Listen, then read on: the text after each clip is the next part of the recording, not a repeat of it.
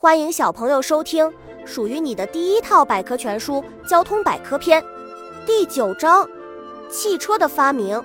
大到繁华的闹市中心，小到穷乡僻壤的山村，我们总能或多或少地看见在或曲折或笔直的马路上疾驰而过的汽车。然而，汽车的发明过程却凝聚了几代人的心血。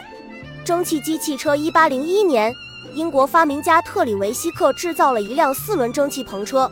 这是第一辆载人的动力车辆。到一八三零年中期，这种蒸汽驱动的车子在英国已较为普遍，成为载客的交通工具。小知识：一九二四年，第一辆彩色蓝色汽车诞生了。第一辆奔驰专利机动车，汽车工业鼻祖。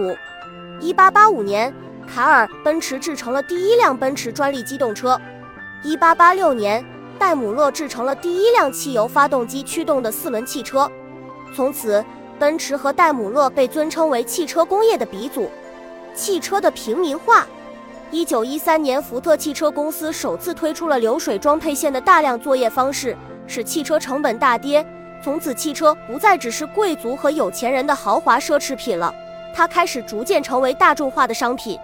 甲壳虫型汽车。一九三三年，德国的波尔舍博士设计了一种类似甲壳虫外形的汽车。后来，甲壳虫型汽车畅销世界各地。甲壳虫型汽车美中不足。随着交通条件的改善，汽车跑得越来越快，也越来越舒服。但是，日益增多的汽车除了经常引起道路堵塞以外，排放的尾气还污染空气。